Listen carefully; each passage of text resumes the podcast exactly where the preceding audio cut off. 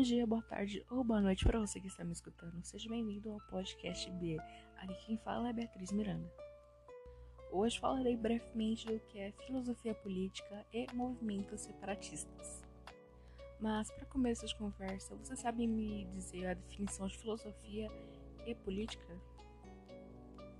Pois bem, filosofia é o estudo das questões gerais e fundamentais sobre a existência, conhecimento, valores, razão, mente e linguagem frequentemente colocadas como problemas a se resolver.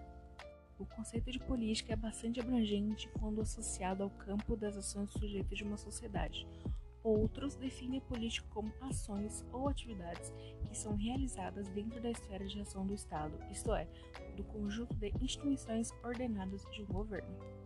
Sabendo o conceito básico, o que é filosofia política? A filosofia política é uma vertente da filosofia cujo objetivo é estudar as questões a respeito da convivência entre o ser humano e as relações de poder.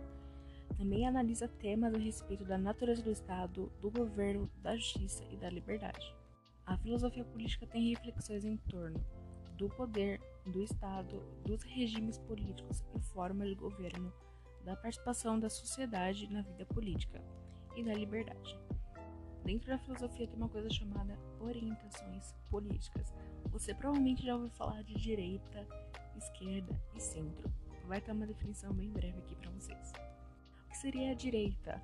Classes mais ricas, Estado mínimo, conservadores, modelo capitalista e ordem. Já a esquerda, classes populares, Estado intervencionista, progressista, modelo socialista e justiça social e o centro são interesses da direita e da esquerda. Ah, e o que falei anteriormente são conceitos básicos da política e não definem a complexidade dos partidos atuais. Tanto é quanto o partido da esquerda quanto da direita estão adotando novas medidas.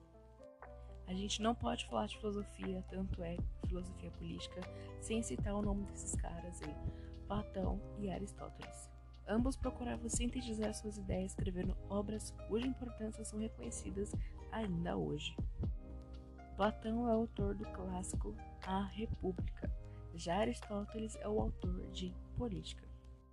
E essas obras são fundamentais para quem quer conhecer um pouco da história e das ideias em torno do fenômeno do poder. Agora, brevemente, o que é movimentos separatistas? fazem parte da história e são formadas por pessoas que não conseguem mais se identificar com os propósitos ou formas de governo de seu país. Os movimentos separatistas surgem por diferentes motivos, podem ter cunho político, étnico ou racial, religioso ou social. Em sua maioria, trata-se de colônias ou territórios pequenos que se sentem desvalorizados pelos governos principais de seus países e buscam na independência uma forma de valorizar garantir mais direitos e investimentos à sua população. E o que podem levar a esses movimentos? Possíveis causas são diferenças ideológicas, religiosas, culturais, dentre outros que podem levar a esse desenvolvimento, que é o que busca a individualidade e reconhecimento da identidade de um grupo social. E é por isso que surgem os movimentos separatistas.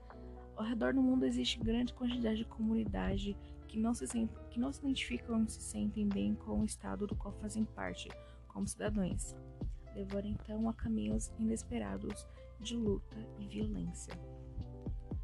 E como todo outro movimento, o movimento separatista não é diferente, sempre vai ter o fim, sempre tem que acabar, e podem acabar em vitórias ou derrotas.